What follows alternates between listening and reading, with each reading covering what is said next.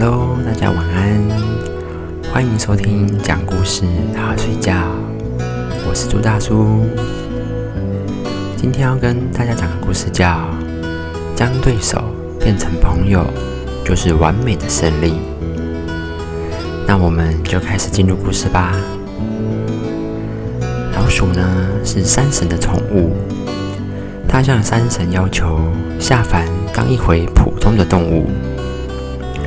山神说，在动物世界中，大象是最强大的。你下凡后，必须战胜大象，才有资格重回到我身边。否则，你就永远留在动物世界吧。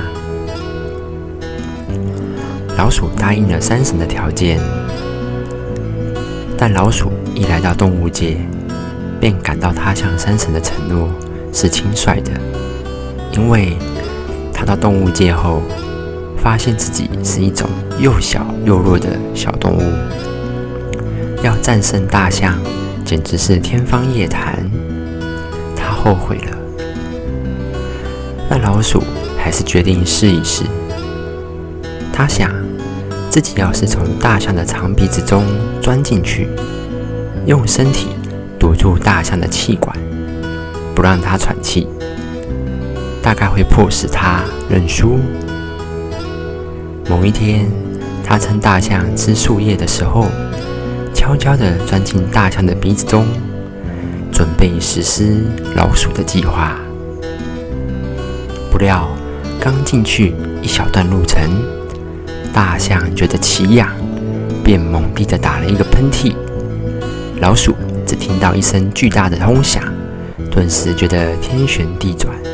就像炮弹一样被射向高空，落地后浑身上下像碎了一样的痛。老鼠这下可知道大象的厉害了。大象心想：这老鼠长得小，胃口可不小，真可恶。于是，一见到老鼠，大象就用它的大脚踩老鼠。从此以后，老鼠总是。远远的躲开大象，他不想自讨苦吃。可天有不测风云，有一天，大象落入了猎人设下的巨网中。他挣扎了很久，也没有逃出去。老鼠想，这真是天赐良机呀！大象现在已毫无抵抗能力，只要我在它的要害部位挖几个洞。他就会没命了，我不就战胜大象了吗？然而，老鼠看到大象可怜的样子，又不忍心下手。老鼠的良心告诉他，应该要救大象。于是，他开始用他锋利的牙齿咬网子和绳子。不知道过了多久，那张网子出现了一个大缺口。大象猛力的一出来，从巨网中钻了出来。